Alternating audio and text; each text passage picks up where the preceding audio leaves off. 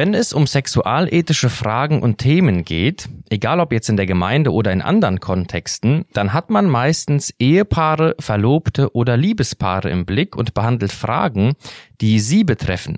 Eine Gruppe, die dabei jedoch erfahrungsgemäß eher unberücksichtigt bleibt, sind die Singles.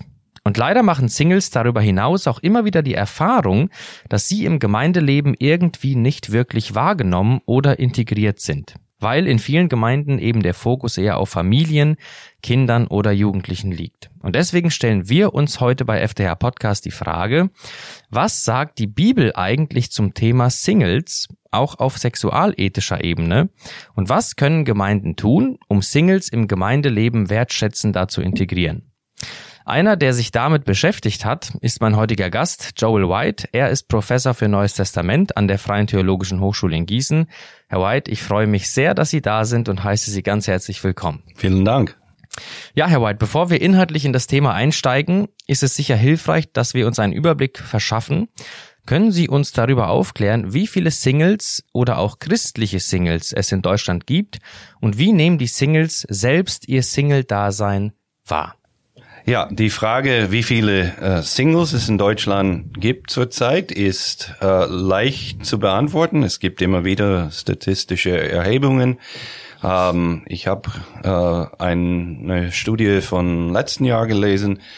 Da stand drin, dass äh, circa 17 Millionen Menschen zwischen 18 und 25 diesen Status haben. Also das macht ein Drittel der Erwachsenen in Deutschland aus, die äh, unabhängig sind ähm, und nicht in ehelicher Gemeinschaft leben, finanziell unabhängig sind. Ähm, und äh, das ist schon eine ganz große Zahl.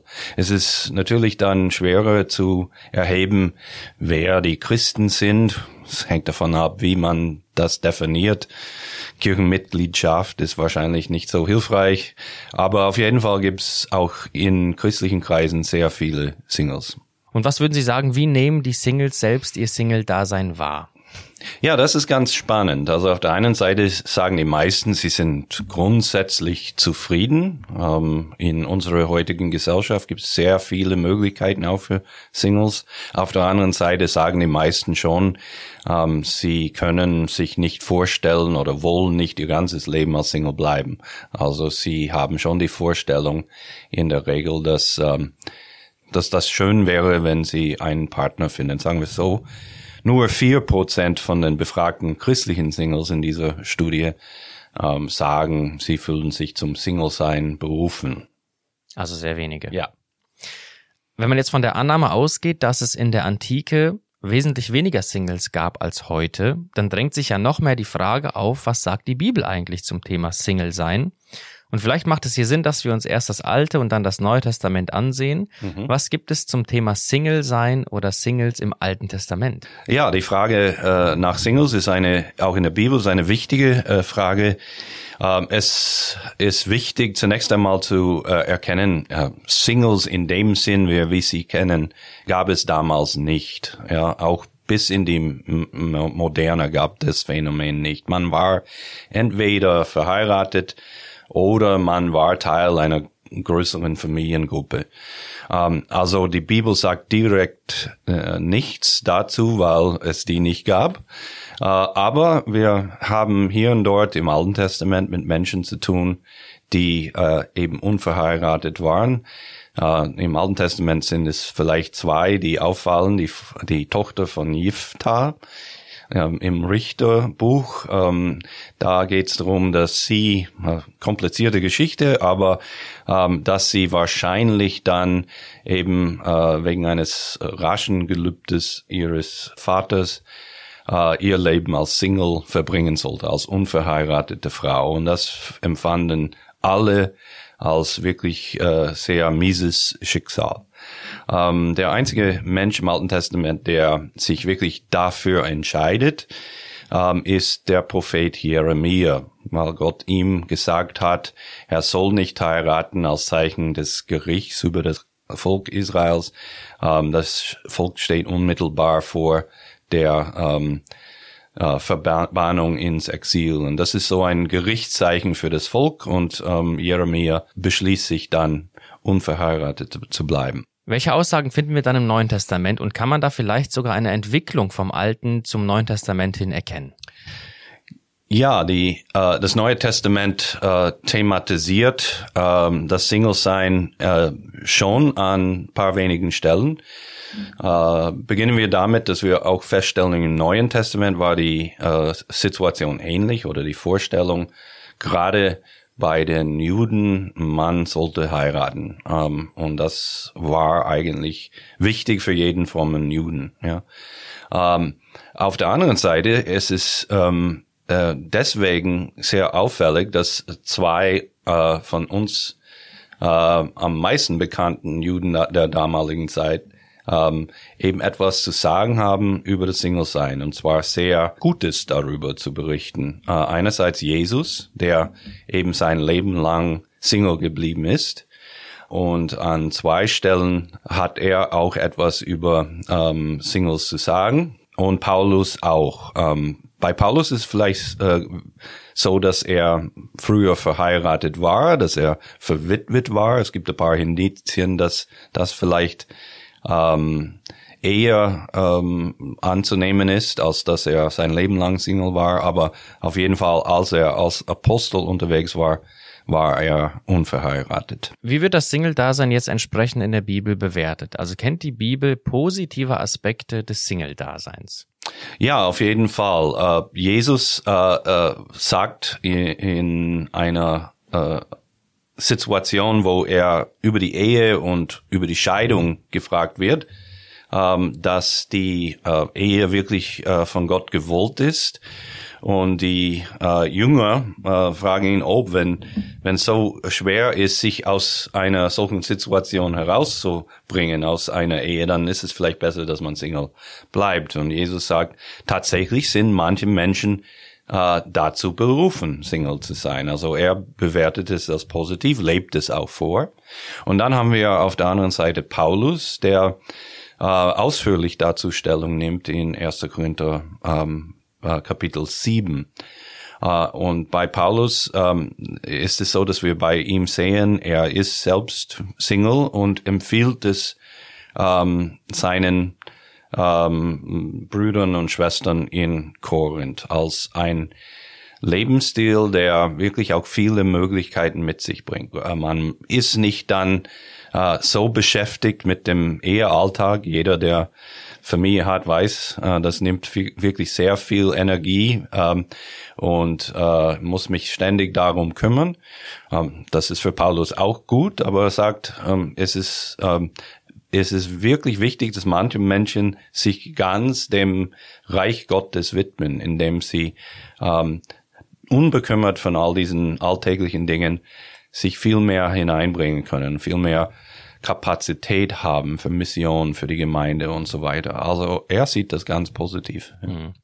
Ist Paulus aber nicht der Meinung, dass nur ein paar wenige das Charisma, also die Gabe zum Single-Dasein haben und folgt daraus nicht, dass alle anderen eben die Gabe zum Verheiratetsein haben. Oder ich frage mal andersrum und mhm. ganz praktisch, kann man nur dann glücklich sein, wenn Gabe und Stand, also verheiratet sein oder Single sein, übereinstimmen. Denn es könnte ja auch sein, dass jemand nach der Hochzeit erst merkt, dass er gar nicht für das Verheiratetsein begabt ist. Ja, das ist auch ein Problem. Also jeder denkt, oh, ich habe nicht die Gabe des Single-Seins, deswegen sollte ich äh, heiraten, aber die wenigsten von uns würden sagen, okay, wer dann draufkommt, ähm, in der Ehe ist nicht dafür begabt, der soll sich scheiden lassen. Das geht biblisch gar nicht. Und da merken wir, dass vielleicht etwas ähm, äh, in unsere äh, Lehre über Gaben ja neu zu überlegen ist, vielleicht anders zu sehen ist. In unserer Zeit, ich bin sehr froh persönlich über die Gabenlehre, die in den letzten ja 20, 30 Jahren aufgekommen ist. Vorher gab hat niemand darüber gesprochen, ob man ähm, ja gemäß seinem Gaben in die äh, in der Gemeinde äh, agiert ähm, äh, und ich finde das grundsätzlich positiv, dass wir über Gaben nachdenken, aber in unserer Kultur finde ich wir sind sehr leicht dazu geneigt zu sagen, okay, eine Gabe ist ein, ein Geschenk für mich. Ähm, wir sind ganz individualistisch geprägt. Und äh, Gott gibt es mir, um mir, äh, um mich glücklich zu machen. Und das ist nicht das, was Paulus damit meint. Ähm, sicherlich können Gaben erfüllend sein, aber es geht in erster Linie nicht darum, ob ich glücklich bin.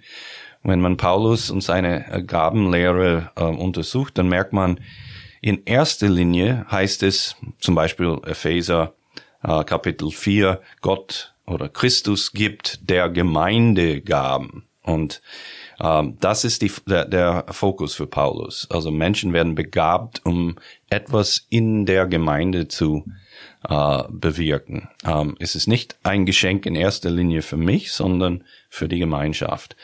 Ähm, und von daher, es gibt auch ähm, manche Exegeten, die äh, inzwischen ähm, sich fragen, ob Gabe eigentlich die beste Übersetzung ist von diesem Wort, weil ähm, es nur diese eine Seite betont, dass ich erfüllt werde. Besser wäre so etwas wie Gabe Schrägstrich Aufgabe, ja, ähm, weil es immer mit einer Aufgabe verbunden ist. Das heißt für Paulus, um es auf den Punkt zu bringen, ähm, nein, es ist nicht so, dass eine Gabe ähm, in, äh, erfahrbar ist nur indem ich glücklich bin, sondern indem ich merke, ich kann Gott dienen. Und von daher ähm, äh, sagt er im ersten Korintherbrief Kapitel 7 wieder, jeder soll in dem Stamm bleiben, in dem er äh, ist. Ja, äh, wenn verheiratet, dann soll das ähm, eben mein Feld sein, in dem ich äh, agiere. Und wenn Single, dann nehme ich das wahr als Berufung. Wenn jetzt laut den Statistiken, von denen Sie am Anfang sprachen, viele Singles, auch christliche Singles, mit ihrem Stand unzufrieden sind, mhm. wie ist das dann mit dem biblischen Verständnis von zum Single-Dasein berufen zu vereinbaren. Das ist zwar eben schon mal angeklungen, aber können Sie da nochmal was zu sagen? Genau. Es ist vielleicht wichtig auch zu betonen, gerade nach dem, was ich vorher gesagt habe, es ist sicher in Ordnung, den Stand zu wechseln, zu heiraten, ne? zum Beispiel. Das macht Paulus klar. Ähm, aber es ist nicht äh, not, äh, notwendig. Ähm, und äh, ich glaube, dass Paulus äh, Single sagen würde, äh, bejahre diese Berufung. Es ist vielleicht nicht für das Leben. Ähm, da sehe ich nicht, dass man sich eben ein, äh, also ein Gelübde ablegen muss. Ich bleibe für immer und ewig unverheiratet. Aber dass ich akzeptiere, im jetzigen Stand kann ich Gott dienen. Gott hat mich jetzt in diesen Stand gesetzt ähm, und nicht zu hadern damit. Also es ist ganz wichtig, glaube ich, einfach anzunehmen, ähm, in dem in der Situation, in der ich mich befinde, da bin ich berufen, für Gott ähm, zu äh, arbeiten und für andere Menschen da zu sein. Ähm, also das ist das Wichtigste. Zum Schluss möchte ich mit Ihnen gerne noch einen Blick in die Gemeindepraxis werfen. Mhm. Es gibt, wie wir gesehen haben, viele Singles in Gemeinden. Mhm. Aber weil viele Gemeinden eben familienzentriert sind, zumindest meiner Erfahrung nach, fühlen sich Singles entweder unwillkommen oder einfach nicht wahrgenommen. Und somit besteht in vielen Gemeinden Handlungsbedarf, wie man Singles wertschätzend integrieren kann. Was sollten Gemeinden Ihrer Meinung nach dafür tun? Auch das ist eine sehr wichtige Frage und ich gebe Ihnen recht. Ähm, wir haben eine Gemeindekultur, die ähm, auf Familien fokussiert ist und wir müssen vielleicht beginnen mit ähm, auch hier aufzuräumen mit Lehren und Vorstellungen, die nicht ins, äh, nicht besonders biblisch sind. Zunächst ein, einmal, dass die Kernfamilie, abgeschlossene Einheit irgendwie das Ideale ist von der Bibel her. Wir sehen im Alten Testament und im Neuen Testament, dass ähm, die Kernfamilie nie abgeschottet äh, für sich alleine dasteht und um sich um ihr eigenes Glück kümmert, sondern sollte immer offen sein für den Fremden, für die Witwen, für die äh, Weisen. Also davon ist immer die Rede. Und äh, da müssen wir auch anfangen, dass wir sagen, Leute, ähm, äh, ist man verheiratet, hat man Kinder, ähm, heißt das nicht, okay, ich darf mein Glück jetzt erleben und schließe andere aus. Ganz im Gegenteil. Ähm, es soll, also Familienstrukturen in der Gemeinde sollen offen sein für Singles und das ist bereichernd. Ähm, also äh, man kann irgendwie vielleicht, äh, ob formell oder informell, äh, Single einschließen in die Familie. Ähm, wir haben über Jahre eigentlich äh, Singles immer sonntags äh, nach der äh, nach dem Gottesdienst eingeladen zum Mittagessen. Ähm, und äh, es ist wichtig, dass Singles wissen, sie sind ein Teil ähm, der Gemeinschaft. Und darüber hinaus muss die Gemeinde auch schauen, dass es einerseits für Singles Programm gibt. Sie haben ihre eigenen Bedürfnisse, aber dass sie auch integriert werden. Dass zum Beispiel nicht alle äh, Illustrationen in Predigten nur um Familien drehen. Das heißt, dass sie wahrnehmen, okay, wir sind hier willkommen und ähm, wir sind Teil des Ganzen. Singles haben ein Recht auf ähm, liebevolle Beziehungen in Gemeinden. Wir müssen dafür sorgen, dass sie es auch erleben. Jetzt möchte ich gerne noch einen sehr wichtigen, aber oftmals leider auch von Gemeinden zu wenig berücksichtigten Aspekt aufmerksam machen, und zwar das Sexualleben von mhm. Singles. Mhm. Ja, nur weil Singles kein mit einem Ehepaar vergleichbares aktives Sexualleben haben, heißt es ja nicht, dass sie gar keins haben mhm. und dass dieser Bereich trotzdem eine vielleicht große Rolle spielt. Was würden Sie Singles raten, wie sie mit ihrer Sexualität im Sinne Gottes umgehen können und wie können Gemeinden sie auch dabei unterstützen? Ja, das ist eine wichtige Frage und Sie haben recht. Äh, also Singles haben keinen ähm, Schalter, den man ausschalten kann. Also das Sexualleben oder sexuelle Triebe, das geht gar nicht. Sie sind Menschen mit den gleichen Empfindungen wie alle anderen. Ähm, und dennoch ähm, ist, äh, wie ich ähm, die äh, Bibel äh, äh, auffasse und wie ich sehe, ähm, ein, äh, ein aktives Sexuell Leben im Sinne von äh, sexuellen Beziehungen ähm, nicht ähm, gestartet für Singles. Und das ist eine äh, Spannung, in der sie leben müssen. Wiederum, die, das, was, worauf sie ein Recht haben, ist liebevolle Beziehungen, auch intensive Beziehungen mit anderen Menschen. Ähm, und das müssen wir ähm, äh, wirklich möglich machen für sie, indem wir Strukturen schaffen äh, in unseren Gemeinden, wo sie das ähm, erleben können. Ähm, und äh, wir müssen wiederum ähm, äh, ihnen helfen, wahrzunehmen, dass sie eine besondere Berufung haben. Ähm, und das hat auch ähm, ihre ja, schönen Seiten, also die Freiheiten, die ähm, Möglichkeiten, die sie haben, ihr Leben ganz frei zu gestalten, ja, im Gegensatz zu Verheirateten mit Kindern insbesondere, wo man viel mehr Verantwortung trägt für andere Menschen im familiären Kontext. Das heißt, ähm, wir müssen sie ermutigen, ähm, ihre Berufung noch einmal wahrzunehmen und als etwas ähm, Schönes ähm, zu sehen. Und das werden sie tun können, wenn sie merken, glaube ich, ähm, von dem, was ich gelesen habe in anderer Literatur, in andere, von anderen Gemeinden, die hier für uns vielleicht Vorbilder sein können, ähm, wenn ähm, ja die äh, Strukturen geschaffen werden, wo sie voll integriert sind und wissen, sie gehören dazu. Hm. Herr White, haben Sie ganz vielen Dank für Ihre Ausführungen zu diesem oft ähm, unterbelichteten, aber sehr wichtigen Thema. Ich wünsche Ihnen gottesreichen Segen für all Ihre Arbeit an der Freien Theologischen Hochschule in Gießen. Ich danke Ihnen als unseren Zuhörern fürs Zuhören. Mein Name ist Arthur Reiswig und Sie hörten FDH Podcast.